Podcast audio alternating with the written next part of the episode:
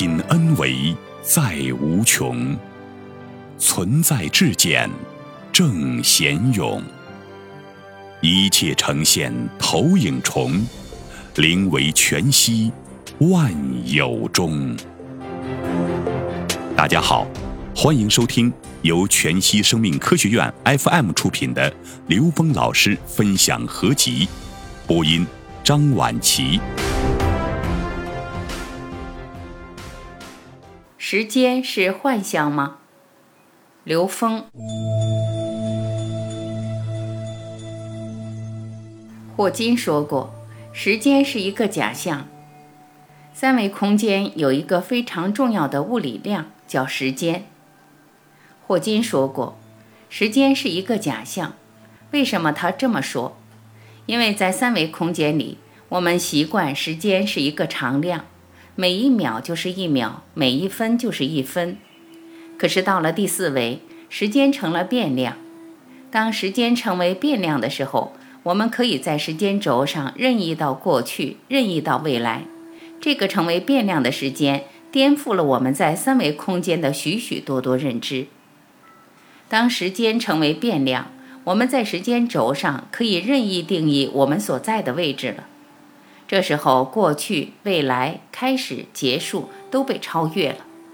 所以说，时间在更高一个维度中成为变量的时候，它跟其他三个变量是高度平等的。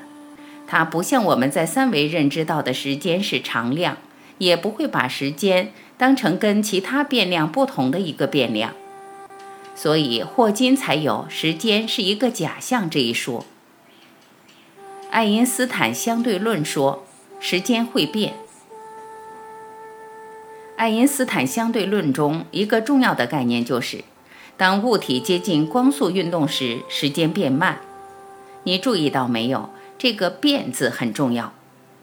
在三维认知中，只有长、宽、高是变量，而时间是常量，是格林尼治天文台的石英振子的振动频率界定的。每一分每一秒的长度都是固定的。三维中最大的认知障碍其实就是时间这个概念。当时间是常量时，我们对微观世界理解的障碍是因为时间分辨率不够了；而我们对宏观世界理解的障碍是因为时间尺度不够了。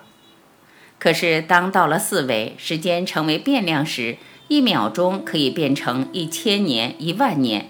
微观世界就可以了了分明，同样，一万年可以缩短成一秒，宏观世界也可以拉到眼前，形成空间折叠。那么这个时候哪有什么过去和未来呢？全都在你眼前。就像超体电影中的女主角 Lucy 进化到一定阶段，在过去、现在、未来及各种时空里任意穿梭。当时间成为变量。时间成为变量，巨大的拓展了我们对这个宇宙更广博的认识。这就不得不说到基督教圣经中，《创世纪》开篇就谈到，上帝七天创造了万物。猛地一听，觉得这是很难理解的一句话。但是当时间成为变量的时候，从更高维空间来看这件事情的时候就简单了，因为七天可以对应七年、七十年。七亿年，七亿亿年，你说它有多久就有多久，所以上帝有足够的时间来创造我们三维宇宙空间的事物。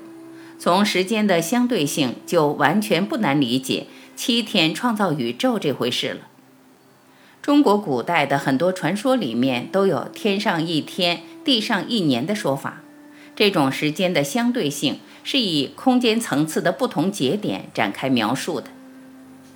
在近两年的科幻电影里，大量出现过这种描述，特别是《盗梦空间》这部电影，精彩地演绎了在不同时间界定的三维空间里，我们感受到的空间存在状态的不同。在一个空间里两秒钟发生的事情，在另一个空间里却经历了几个小时，而在另外时间更慢的一个空间里，它却经历了几天。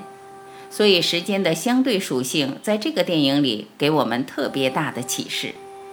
当时间是常量，才有生死。同样，生死和时间一样，是三维认知的概念。其实，生死就是在时间是常量的情况下说的。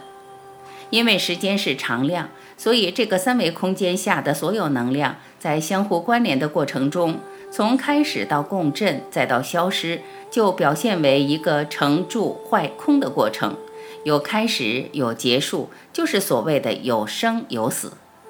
但实际上，能量彻底消失了吗？没有。在投影原理，时间是变量，我们是不生不死的。那里是我们的本体，是我们本自具足的自性，那里才是生命来源的本质。正如电影中露西的全脑开发至百分之六十以上时，她疯狂地开着车，警察吓得半死，警告她这样会死的，她却镇定自如地答：“对人类来说，没有真正的死亡，没有过去、未来，只有当下。”基于时间是变量这个简单的逻辑，那么刚才一会儿、过去、未来这些描述都是建构在三维认知上的。这种三维认知只要在我们的意识中存在着，我们就跳不出三维认知。当我们跳不出的时候，我们就没有办法跟四维连接。如果我们连四维都去不了，那更别提高维了。所以《金刚经》说。过去心不可得，未来心不可得，现在心不可得，就是要破掉我们的时间相。所以提到要破受者相，受者相就是有时间限制的一种状态。只有破掉时间相，我们才能跟高维连接，而只有当下才可以破。